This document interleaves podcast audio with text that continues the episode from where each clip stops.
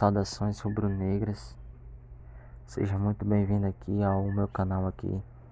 Ao canal ao canal é, esse, eu eu criei esse canal aqui no YouTube há pouco tempo, né, gente?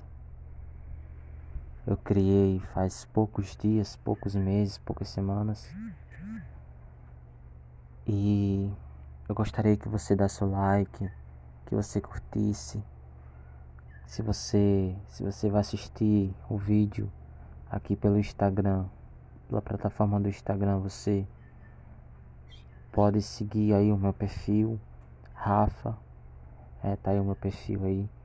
Você segue o meu perfil para não ficar de fora. Você no YouTube também se inscreva, né? Se você puder e que você quiser, tiver tempo, achar que esse conteúdo aqui que outros flamenguistas podem gostar, que outros públicos, outras pessoas que você conhece gostariam de ouvir esse podcast.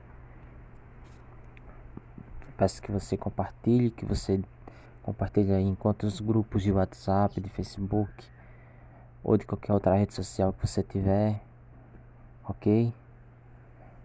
Não se, e não se esqueça de se inscrever no canal, gente. É importante. É muito importante. E se você puder deixar um comentário do que você. Aliás, eu peço que vocês deixem um comentário, tanto no Instagram como no Facebook, como no YouTube. Vocês deixem o um comentário do que vocês acharam aqui desse desse vídeo. E se você se você está me escutando aqui pelo pelo Spotify, que você siga aí, que você para você não perder novos episódios do podcast aqui, tá? Beleza? Saudações rubro-negras. É, esse podcast aqui, vamos eu vou dar a minha opinião em relação à possível contratação do jogador David Luiz, né?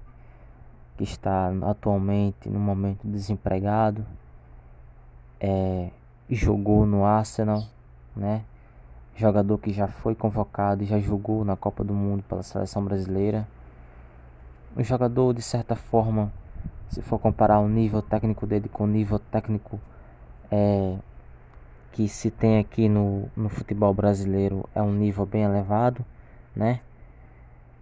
Um jogador de 32 anos, muito provavelmente um jogador que não tem lá muito mercado, dificilmente pode ser contratado por outros grandes clubes, né, da Europa.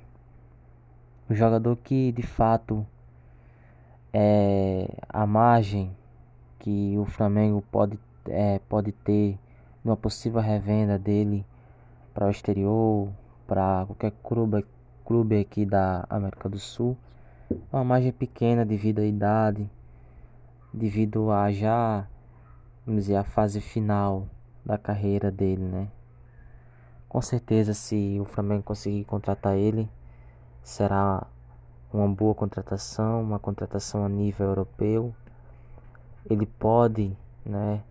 Eu não posso dizer, não posso afirmar que ele vai fazer sucesso, que ele vai ser um jogador melhor ou igual, ou vai fazer igual a, a Pablo Mari fez, mas com certeza ele ele pode agregar, vai agregar muito ao elenco, vai agregar muito ao grupo, né? O nosso Mengão tem muito a ganhar com com ele, né? Talvez às vezes alguns comentaristas é, gostam de diminuir, de exaltar muito o futebol europeu e diminuir o futebol brasileiro, o futebol sul-americano.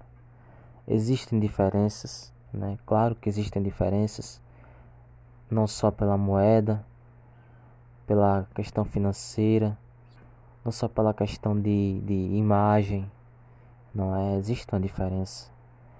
Mas nem todos os bons em todos os jogadores que vêm da Europa, é certeza. É, é muito provável que, que um jogador que venha da Europa ele dê certo, que ele possivelmente sobre, que ele deixou aqui no futebol brasileiro, aqui no futebol sul-americano. Mas isso não é certeza. E, na, e um, muitas vezes não acontece, né, gente? Nós temos o nosso elenco Bruno Viana. Bruno Viana veio da Europa, né? E é um péssimo zagueiro, um zagueiro horrível, né? O fim do contrato dele já podia ser esse mês agora para ele pegar, juntar as malas, a roupa dele e ir embora, né, galera?